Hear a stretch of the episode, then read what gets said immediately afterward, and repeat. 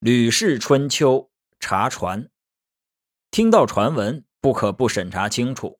话传来传去，白的有可能变成黑的，黑的有可能变成白的。比如说，狗像货，货像猕猴，猕猴像人。但如果直接说人与狗相像，就差得太远了。这是愚蠢的人犯大错误的原因。听到传闻，如果加以审查，算是有福气的。听到传闻，如果不加以审查，还不如没有听到。齐桓公从鲍叔那里听到关于管仲的事情，楚庄王从沈隐士那里听到关于孙叔敖的事情，并都经过了审查，所以能使他们的国家称霸于诸侯。吴王从太宰匹那里听到关于越王勾践的事情，智伯从张武那里知道了关于赵襄子的事情，没有加以审查。所以导致了国破身死。凡是听到传闻，一定要深入推论；涉及人的传闻，一定要用常理去加以验证。鲁哀公问孔子说：“听说名叫魁的乐正只有一只脚，是真的吗？”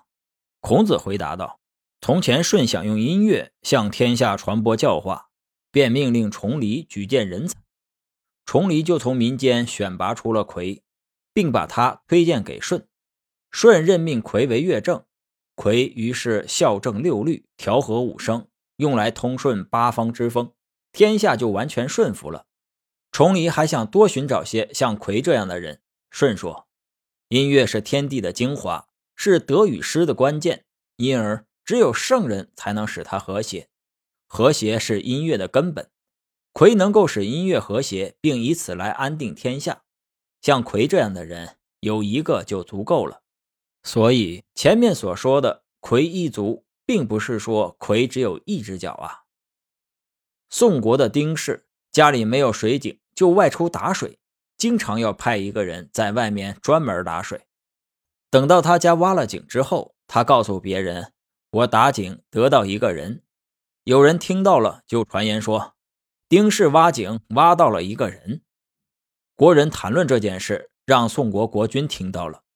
宋国国君就派人去问丁氏，丁氏答道：“我是说得到一个可以使唤的人了，并不是从井里挖到一个人。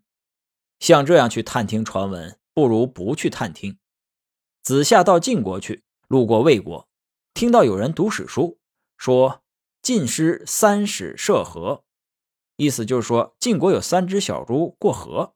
子夏说：“不对，应该是乙亥。”因为古文上乙与三相近，始与亥相似。那人到了晋国一问，果然回答说：“晋师乙亥涉河。”意思是说晋国的军队在乙亥这个时间过河。言辞中有很多看上去错误的，其实是正确的；也有很多看上去是正确的，其实是错误的。正确与错误的界限不能不分清楚，这是连圣人都要慎重对待的。那么，怎样慎重对待呢？顺着自然与人的常情常理去考察听到的传闻，那样就可以得到真实的情况了。